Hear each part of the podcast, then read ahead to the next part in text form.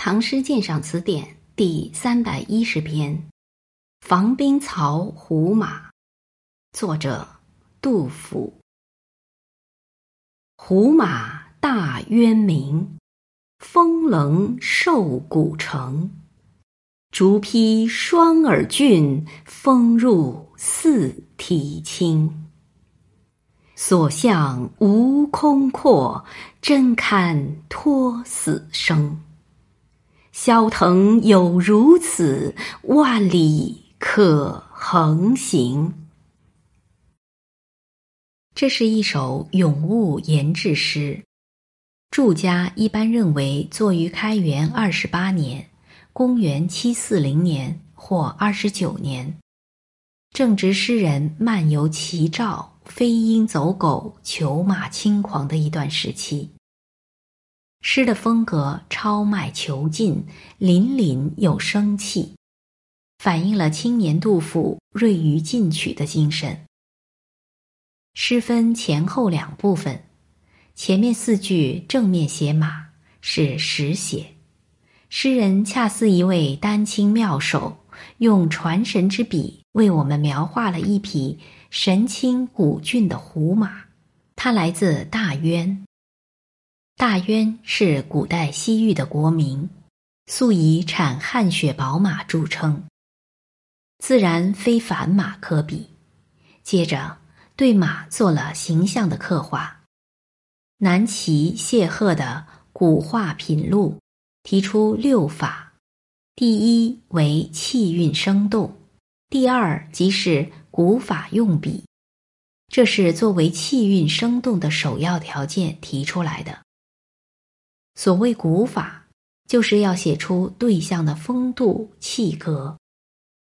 杜甫写马的骨相，嶙峋耸峙，状如风棱，勾勒出神俊的轮廓。接着写马耳如刀削斧劈一般锐利劲挺，这也是良马的一个特征。至此，骏马的昂藏不凡已跃然纸上了。我们似见其恢恢喷气、跃跃欲试的形状，下面顺势写其四蹄腾空、凌厉奔驰的雄姿，就十分自然。披和入两个动词极为传神，前者写双耳直竖，有一种挺拔的力度；后者不写四蹄生风，而写风入四蹄，别具神韵。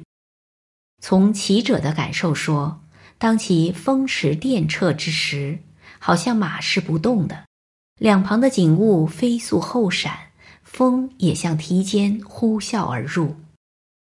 诗人刻画细致，惟妙逼真。颔联两句以二二一的节奏，突出每句的最后一字。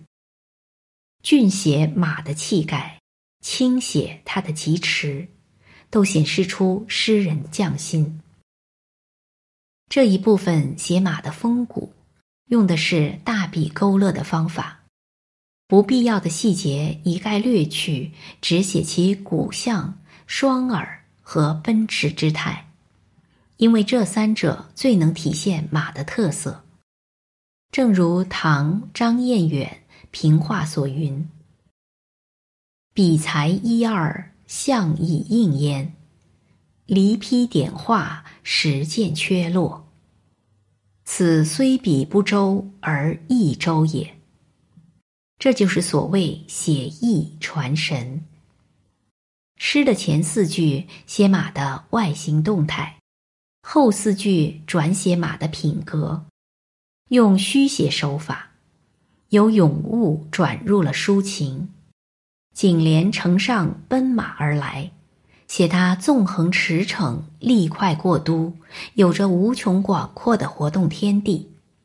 他能逾越一切险阻的能力，就足以使人信赖。这里看似写马，实是写人。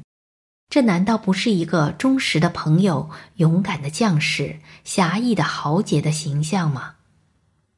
尾联先用。萧腾有如此，总挽上文，对马做概括，最后荡开一句“万里可横行”，包含着无尽的期望和抱负，将意境开拓得非常深远。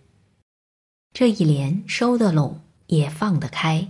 他既是写马驰骋万里，也是期望防兵曹、为国立功，更是诗人自己志向的写照。盛唐时代国力的强盛、疆土的开拓，激发了民众的豪情，书生寒士都渴望建功立业、封侯万里。这种蓬勃向上的精神，用骏马来表现，却是最合适不过了。这和后期杜甫通过对病马的悲悯来表现忧国之情，真不可同日而语。南朝宋人宗炳的《华山水序》，认为通过写形传神而达于唱神的道理。如果一个艺术形象不能唱神，即传达作者的情志，那么再酷笑也是无生命的。杜甫此诗将状物和抒情结合的自然无间，在写马中也写人。写人又离不开写马，这样一方面赋予马以活的灵魂，用人的精神进一步将马写活；另一方面写人有马的品格，人的情志也有了形象的表现。前人讲咏物诗最工，太切题则拈皮带骨，不切题则捕风捉影。须在不急不离之间，这个要求杜甫是做到了。本篇鉴赏文作者黄宝华。